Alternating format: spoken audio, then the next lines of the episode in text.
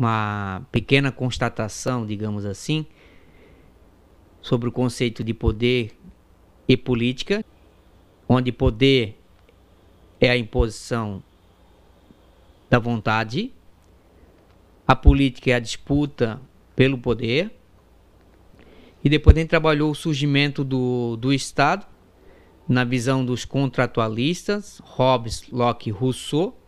Cada um tinha uma ideia, e aí essa ideia, né, essa teoria de Estado, ela vem da questão da natureza humana. Então, cada contratualista vai trabalhar de uma forma. Então, lembro que o conceito de Estado é a gestão de poder. Então, geralmente ela pode ser centralizada ou descentralizada. E aí a gente vai perceber aí algumas formas de Estado mais adiante na questão é, monarquia ou república. Então, mais à frente a gente vai trabalhar isso no, nesse mesmo arquivo. Então, a gente percebe que os contratualistas que caem bastante no Enem, de novo enfatizando, sempre cai Hobbes, Locke, Rousseau, trabalhando aí a, a ideia do, do Hobbes. Lembro que ele constata no livro Leviatã que o homem é o lobo, é o lobo do próprio homem. Então, para o Hobbes, é, o ser humano viveria em constante guerra se não tivesse o Estado para garantir a vida dele certo? Então é guerra de todos contra todos aí. A, a questão do John Locke, é o primeiro liberal, ele vai desenvolver uma teoria que o Estado não deve intervir nas relações econômicas, na propriedade privada, lembrando que a propriedade privada é até mesmo a propriedade intelectual, então que o ser humano desenvolve. E e o Estado, a única coisa que o Estado deve garantir é essas relações. Ele não deve intervir, mas deve garantir as relações econômicas e a propriedade privada. Já para o Rousseau, se trabalha a ideia, vamos dizer assim, mais democrática de os indivíduos só são iguais, só têm relações democráticas diante da lei. Então, todos são iguais perante a lei. É, isso está na nossa Constituição também. Então, o Rousseau ele vai dizer que o Estado ele tem que garantir a participação dos indivíduos na lei, porque o indivíduo, quando faz a lei, ele submete também à lei. Então, essa é a teoria do Rousseau. Certo? Então, a gente vai perceber que o Estado, ele, o Estado moderno, ele surge das revoluções liberais, então a Revolução Francesa, né, do século XVII, e ele começa a, a desenvolver aí uma administração é, mais estruturada, mais organizada, tentando equilibrar os, o que os contratualistas desenvolveram, de dar mais liberdade para o, os indivíduos, para o, a sociedade e ao mesmo tempo garantir as relações dentro do Estado. Então é, um, é um grande, uma grande dicotomia entre liberdade e garantia. Né? E aí vocês vão perceber mais adiante sobre uh, alguns tipos de Estado aí que trabalham nessa, nessa lógica.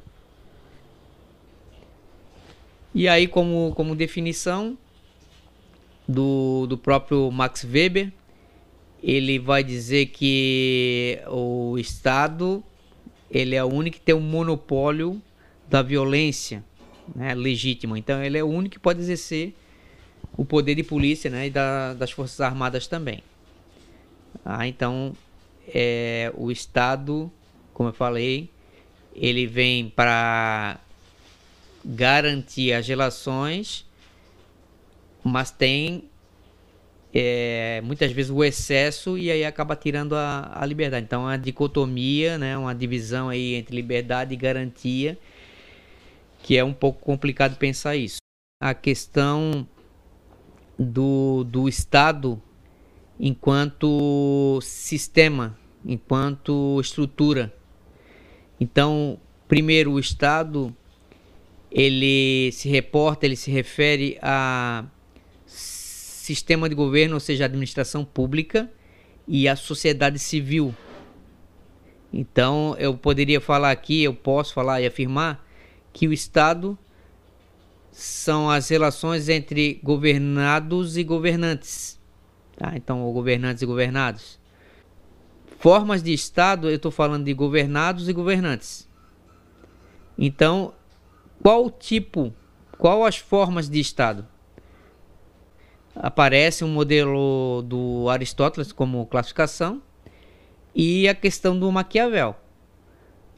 Tá? E logo abaixo a gente percebe uh, qual realmente, ou seja, na prática, as formas de Estado que são predominantes. Então, por Aristóteles, a classificação deveria ser monarquia, que a gente aprendeu, que é o governo de, de um só, ou seja, uma pessoa decide, uma pessoa faz a gestão do poder, né, e as outras só acatam.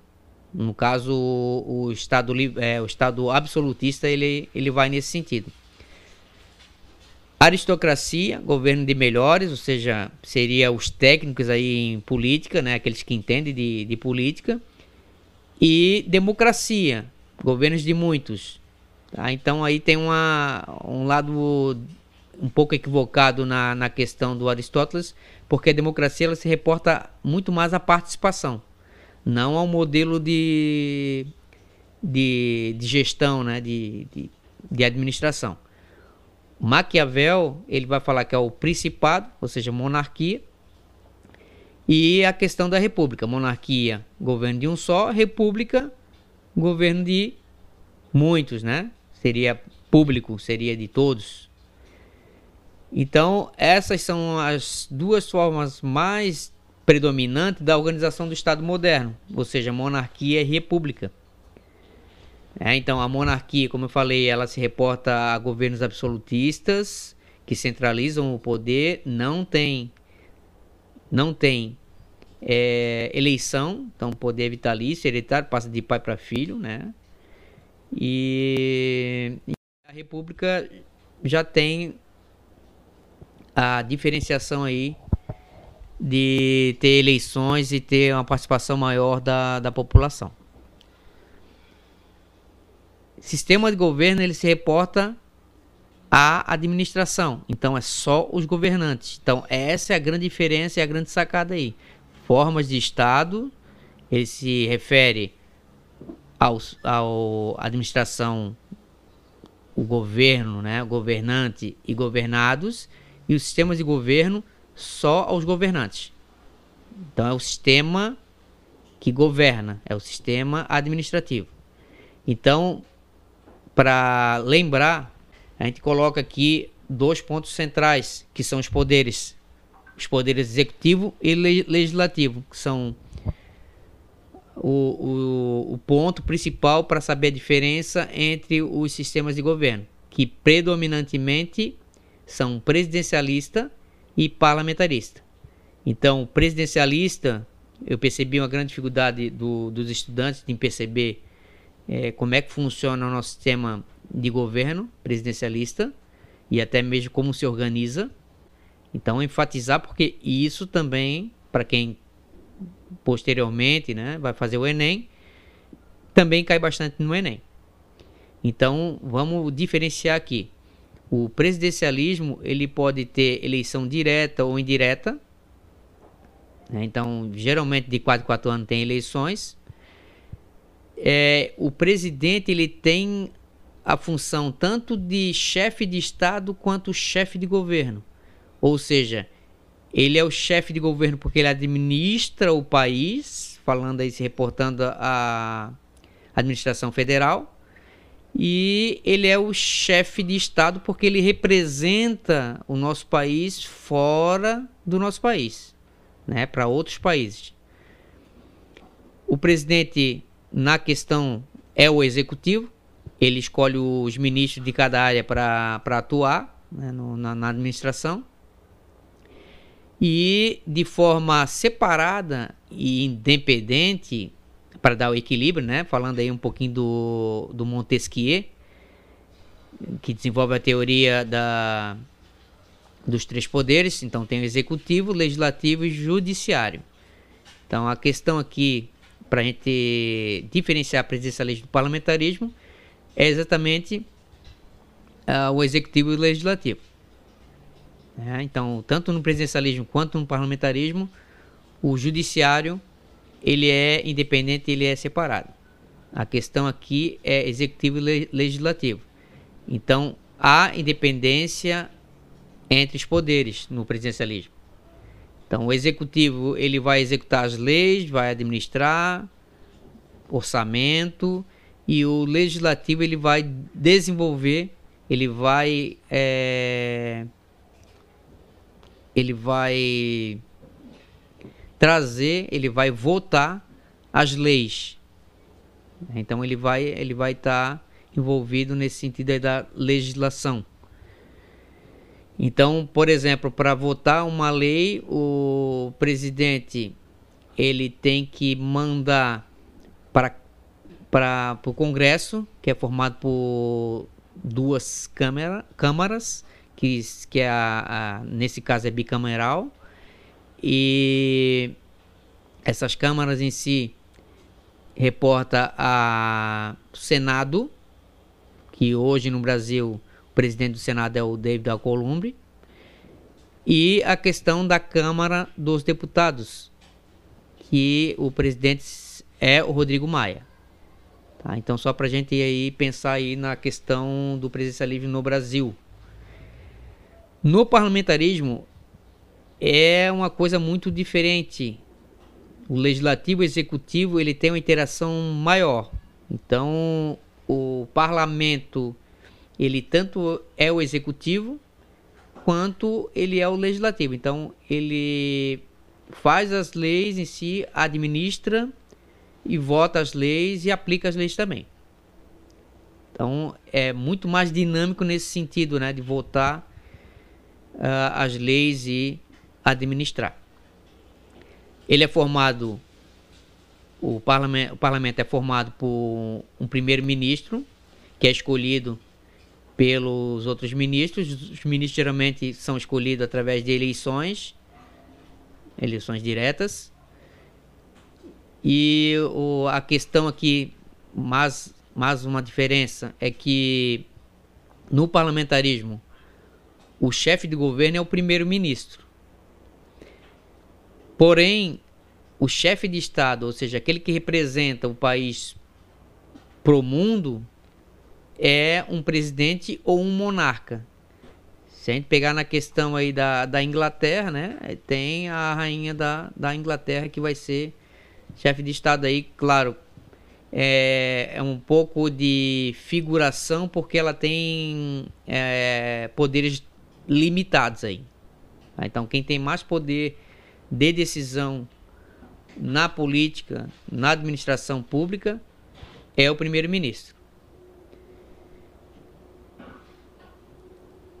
Pensando na, na questão da interação entre os poderes legislativo e executivo, é claro, se, por exemplo, no Brasil fosse implementado o parlamentarismo, poderia, nesse sentido, como tem os dois poderes atrelados, juntos, poderia vir um, um, um absolutista, né? um, um governo é, que centralizasse o poder e utilizasse esses dois poderes aí para é, para fim escusos, ou seja, que beneficiasse a si próprio né, com essa centralização aí de poder. Porém, Existem dois mecanismos para não acontecer isso. Né? Que é a questão do princípio de responsabilidade ministerial e o direito à dissolução do parlamento. Então, o primeiro é atrelado ao primeiro-ministro. Então, o primeiro-ministro, se não tiver de acordo com o anseio da população, o parlamento pode votar e retirar ele a qualquer momento. O primeiro-ministro pode fazer a mesma coisa. É, se ele vê que o parlamento não está funcionando de acordo né, com tanto as suas expectativas quanto o anseio do povo, ele pode pedir a dissolução do parlamento também. Então é algo mais dinâmico aí em termos de decisão o parlamentarismo. Então, só para vocês terem um pouco uma, uma ideia, né? Então, de participação política, ou seja, de democracia, são aí a questão dos partidos políticos e o sistema eleitoral. Então, o sistema eleitoral, principalmente o sistema eleitoral brasileiro, ele é muito difícil de compreender. Então, ele tem uma eleição majoritária e uma questão proporcional também de partido. Tá? Então eu vou explicar isso no segundo trimestre sobre o sistema eleitoral e por que, a gente deve entender sistema eleitoral também. Partido político é um, um questionamento muito grande que se tem. Por que, que existe partido político? É, é uma máfia? É ideologias que não se concretizam? Por que ter partido político? Então, partido político pela a concepção da, da ciência política, ele é o mecanismo, ele é a, a relação que a população, a sociedade civil tem com o sistema administrativo do, do governo. Então, querendo ou não, é a formalização institucional aí da, da política, já que a gente está falando de política institucional. É, então é claro que durante a história, isso também a gente vai, vai perceber isso na, com o conceito de democracia e participação, que é claro, é, teve sistemas aí que eram bipartidários, ou seja, dois, como no, praticamente nos Estados Unidos, né? E, e a sua relação era, era forjada para consolidar um poder aí central. Então era como se fosse uma oposição uma oposição em si que aceitava tudo que vinha da, do, do governo que estava estabelecido.